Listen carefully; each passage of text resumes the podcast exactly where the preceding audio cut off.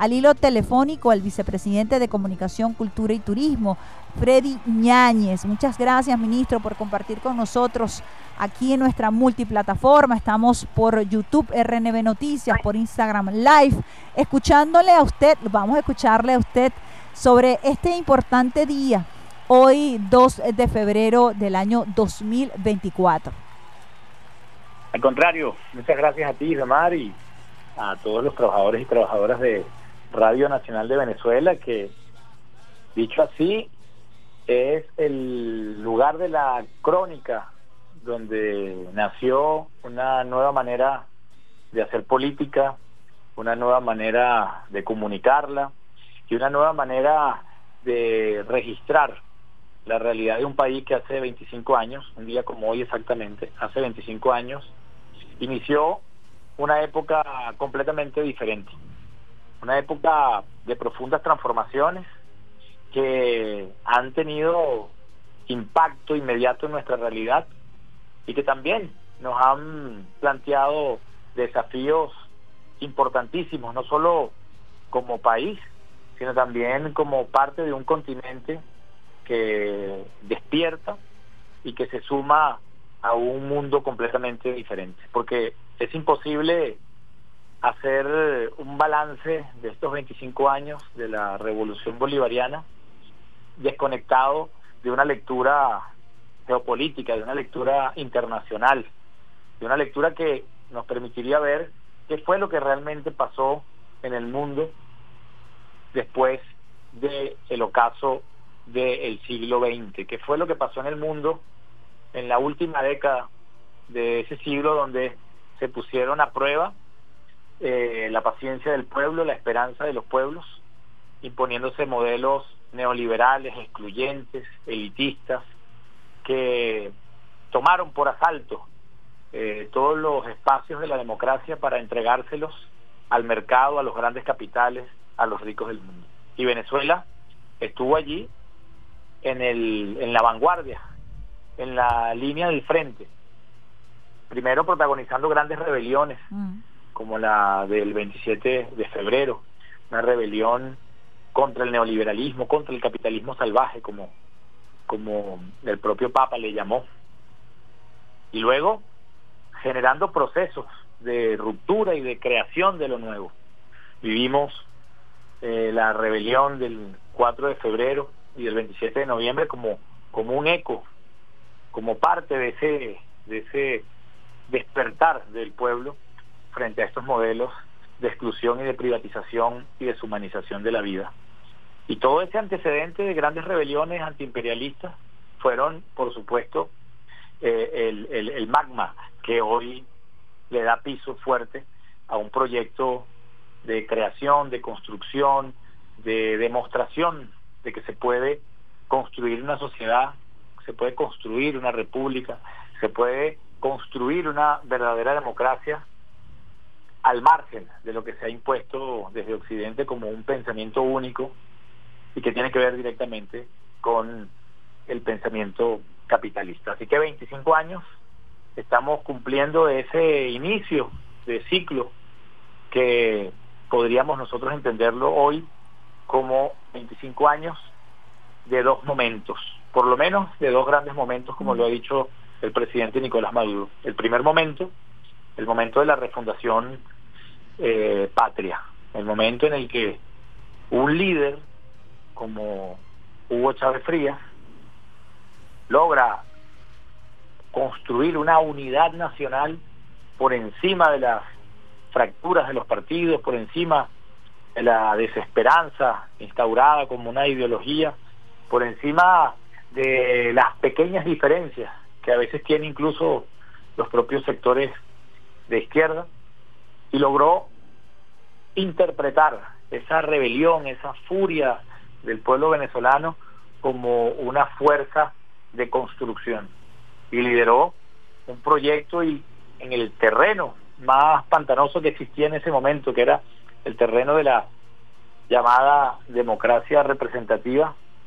allí, en ese terreno, ganó a punta de votos la, el derecho y la posibilidad de retomar como, como país el rumbo histórico que se había perdido con la traición a Bolívar. Y a partir de allí entonces, bueno, un proceso de gran entusiasmo, de, de gran renacimiento, que dio como posibilidad la creación de esta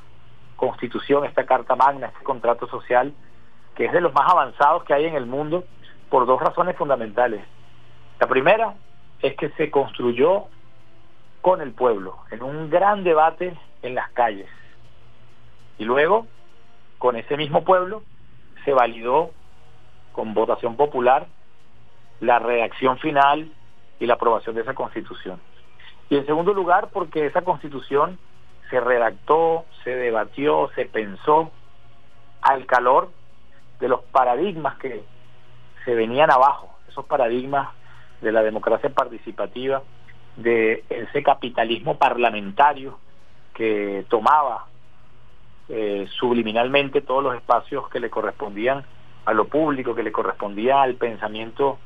de la política, y se estableció una alternativa filosófica, jurídica, ética, cultural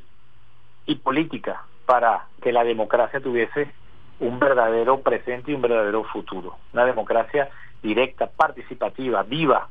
que no se limitaba a convocar al pueblo cada cinco años para consultarle qué candidato quería que fuese presidente o qué color de partido quería que estuviese al frente de la, del gobierno. No, una democracia que se vivía día a día en las calles, en el barrio, en las comunidades y que por supuesto politizó de manera eh, propositiva la vida nacional. Esa constitución, ya su, su, su, su génesis, su construcción, su desarrollo, marcó, como, como es un hecho, el destino de este ciclo que se abrió con las refundaciones que suponen, han sido en realidad transformaciones muy profundas, desde, desde la ética, desde la, desde la cultura, desde la moral, hasta nuestra propia práctica política, nuestra propio, nuestro propio método de construir consenso y de sostener los disensos nacionales. Ha habido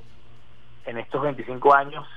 ese primer momento de renacimiento, de construcción y de, y de, y de grandes transformaciones, al menos lo dice el presidente, en cinco, en cinco niveles. En el nivel político,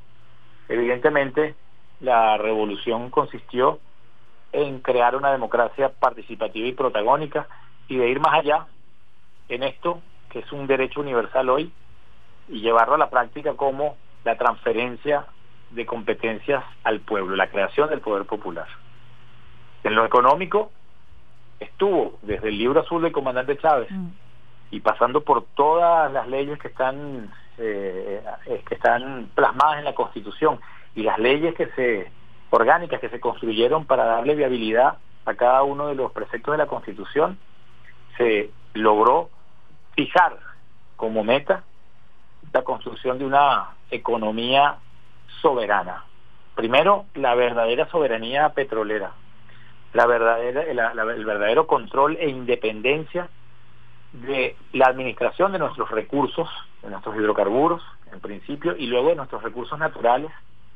para el desarrollo integral del país. Para el desarrollo no de los capitales,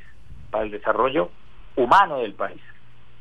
Entonces una revolución política y una revolución económica con absoluta coherencia. En tercer lugar, podríamos decir que hubo, hay una revolución que tiene que ver con lo social, con la reinvención de los derechos sociales. No nada más eh, el rescate de los derechos sociales que ya había borrado la Cuarta República en su proceso de adhesión a las corrientes neoliberales y de, y de un capitalismo corporativo y planetario. Era la reinvención de esos derechos sociales, porque no bastaba con lo que eh, se había plasmado en algún momento en la Constitución del 61, que se había plasmado para no cumplir. No bastaba con eso, bastaba o era necesario mejor construir y profundizar cada uno de esos derechos hasta convertir cosas que el capitalismo había dado como como como por sentado, que se convertían en negocios, que se convertían en servicios privados, la revolución nos convirtió en un derecho. por ejemplo, la vivienda, la vivienda. La salud, es una es un es un símbolo de la de la revolución bolivariana. Y luego tenemos una tercera una tercera transformación, una tercera gran revolución que es la revolución espiritual, cultural, simbólica, donde se recupera la verdadera venezolanidad. Y se recupera la verdadera venezolanidad en el sentido de una venezolanidad que está en permanente rebelión con el pensamiento colonial, con el pensamiento que intenta alienar el espíritu, el carácter de una nación a la conveniencia de un mercado de consumo y de una imagen que nada tiene que ver con nuestro con nuestra historia ni, ni con nuestro devenir. Sí, la descolonización del pensamiento, ¿verdad? Completamente. Y allí surge una, un, potencial muy importante que estuvo dormido por muchos años, que es esta este, la afirmación nacional, el orgullo nacional. La autoimagen del venezolano cambió completamente mm. y se deslindó de esos elementos de, de endorracismo que estaban posicionados en la en la televisión del momento, en el cine que se producía en el momento y en toda en toda la industria cultural que bombardeaba permanentemente una vergüenza nacional y un deseo espurio de querer parecernos a lo que a lo que a lo que son en otros países. Eso es una liberación profunda que a muchos pueblos le ha costado siglos y nosotros en 25 años hemos construido un camino acertado hacia nosotros mismos. Y en quinto lugar está el ámbito internacional. La revolución bolivariana, por su raíz bolivariana, se entiende parte de un mundo, de un mundo que además tiene que ser equilibrado, de un mundo que además tiene que ser justo, de un mundo que además tiene que contemplar la, la opinión, el, la existencia, la singularidad de cada uno de los países. Por supuesto, Venezuela allí ha hecho una labor reconocida a nivel mundial y esa labor por construir un mundo eh, multipolar, por construir un mundo multicéntrico, por construir un mundo libre de hegemonismos. Son cinco, cinco transformaciones que se dicen fácil Así es. y que se han hecho en 25 años. Una época de refundación, pero también hay que decirlo y llamar una época de profunda resistencia, porque todo esto que se cuenta en una síntesis no puede dejar por fuera otra síntesis, que es la síntesis de una de una de una lucha contra fuerzas antinacionales, mm. contra fuerzas que son eh, absolutamente conservadoras y que y que guardan eh, como proyecto hacernos retroceder hacernos, hacernos retroceder al pasado neocolonial, hacernos retroceder al pasado donde la exclusión de, de, las mayorías era la norma. Entonces, así como refundamos, hemos tenido que con la otra mano resistir y contraatacar un golpe de Estado continuo. Desde el mismo momento en el que el comandante Chávez es electo, se inicia ese golpe de Estado silencioso, que se ha manifestado a lo largo de estos 25 años en lamentables hitos que le han causado un profundo daño al país. Porque lo que este golpe continuado ha querido eh, significar es un gran castigo al pueblo que ha decidido darse una nueva forma de gobierno, una nuevo, un nuevo sistema, una nueva cultura, una nueva presencia en el mundo, una nueva visión de lo, de lo nacional. Y, esta, y a este periodo de la resistencia le ha tocado al presidente Nicolás Maduro eh, eh, liderarlo. Y yo creo que cuando uno saca la cuenta de todo lo que, ha, lo que hemos vivido en estos últimos 10 años por lo menos, nos damos cuenta de que el comandante Chávez tenía muy claro, muy claro la, la, las condiciones que tenía que tener el líder que le sucediera en esta gran épica nacional. Y ahí está el presidente Nicolás Maduro, lo decía Héctor en el sonido que tú citabas, el presidente Nicolás Maduro, un líder de la calle, un hombre humilde, un hombre honesto, un hombre leal y un hombre luchador con una inteligencia que se pierde de vista y sobre todo con una sensibilidad que lo conecta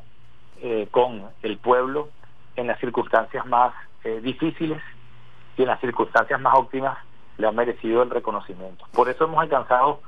cinco consensos que si lo piensas en estos 25 años eh, parecerían eh, eh, imposibles hace 15, hace 20 años, imposibles. Que hoy tengamos la posibilidad de que incluso los sectores que no participan de, del ideal socialista, que no participan de la visión bolivariana, hoy estén cohesionados en torno a la defensa del país, a la defensa de la dignidad, a la necesidad de un desarrollo integral y al entender que la única manera de que este país pueda eh, permanecer en paz, prosperar y convertirse en una potencia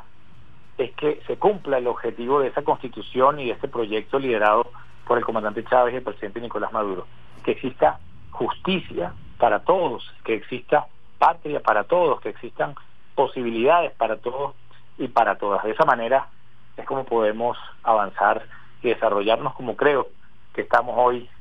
en el camino hacia siete transformaciones nuevas, siete transformaciones hacia el 2030 que van a permitirnos en vida ver nosotros, nuestros hijos y nuestros nietos convertir a Venezuela en una potencia. Ministro, son las 9.27 minutos. No puedo dejar de preguntarle a usted, poeta, titiritero, comunicador popular, ¿cómo ha vivido Freddy Ñáñez estos 25 años, eh, pasando precisamente por todos estos procesos y hoy acompañando al presidente Nicolás Maduro Moro? Si lo pudiera resumir, nos encantaría escuchar de usted, que es un hombre de, de la poesía, de la palabra, del sentimiento, ¿Cómo ha vivido Freddy Ñañez estos 25 años? Mira, hay, hay un hay un cuento de Jorge Luis Borges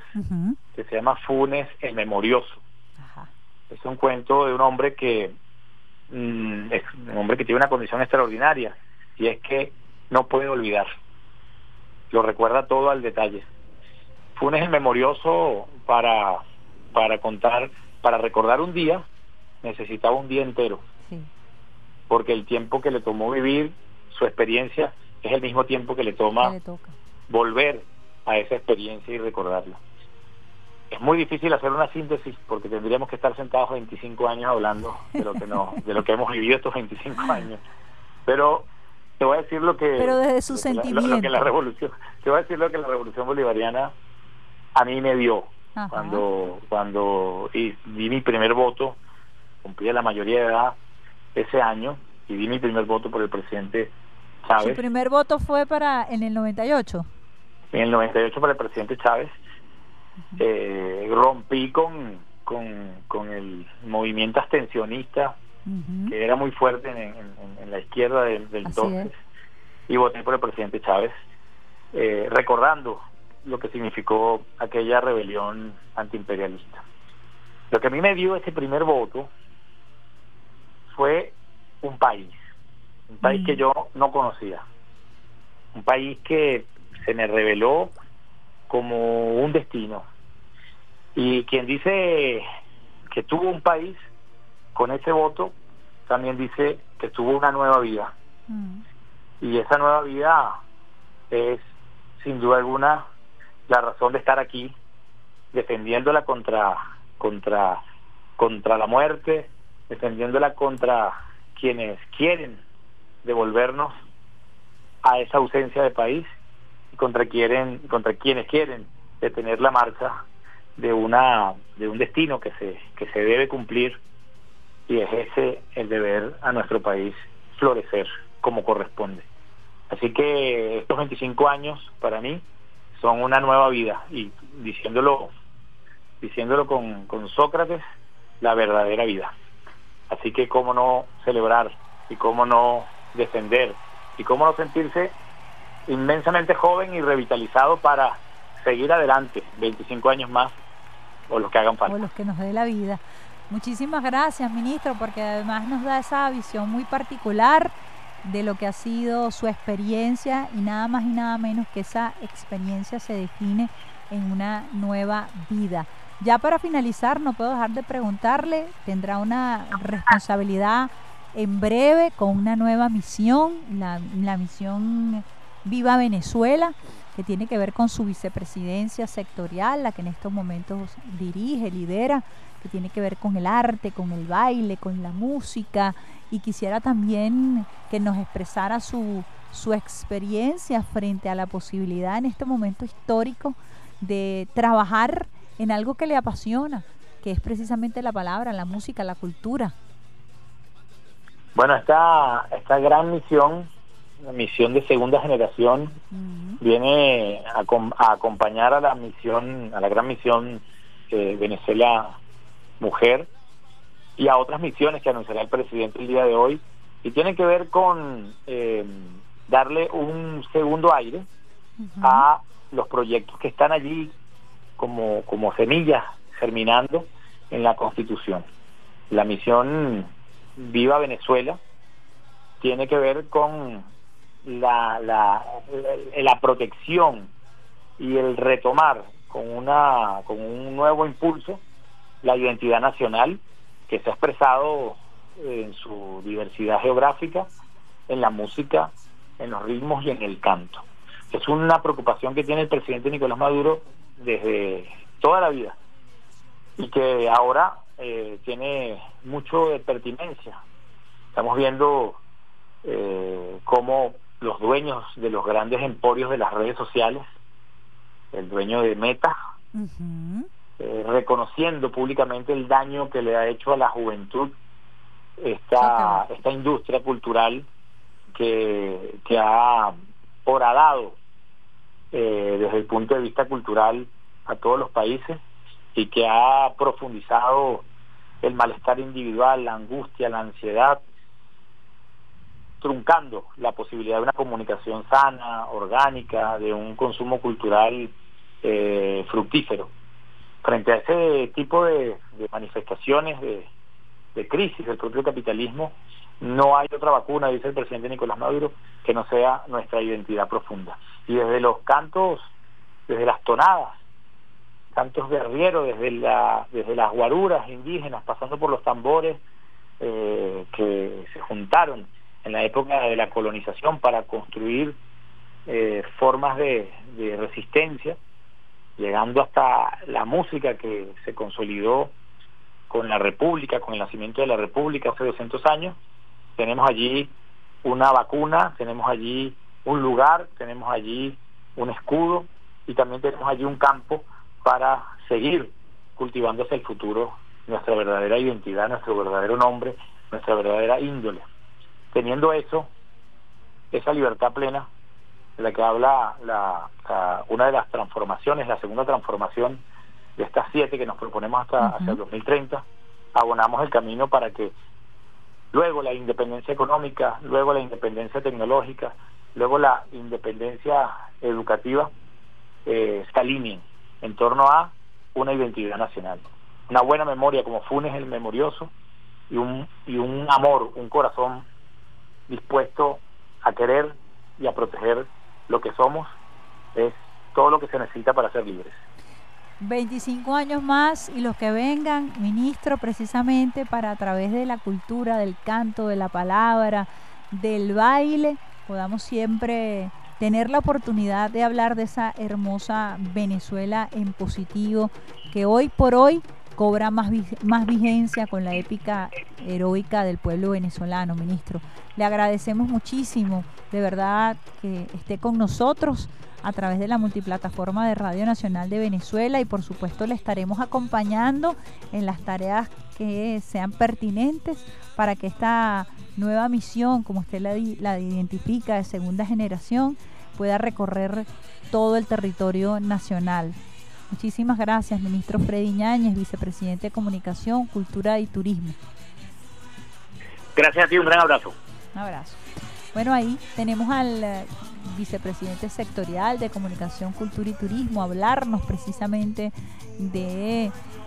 esta estos dos momentos históricos, la refundación, la resistencia, los cinco consensos que nos, hablan de eh, la construcción del poder popular,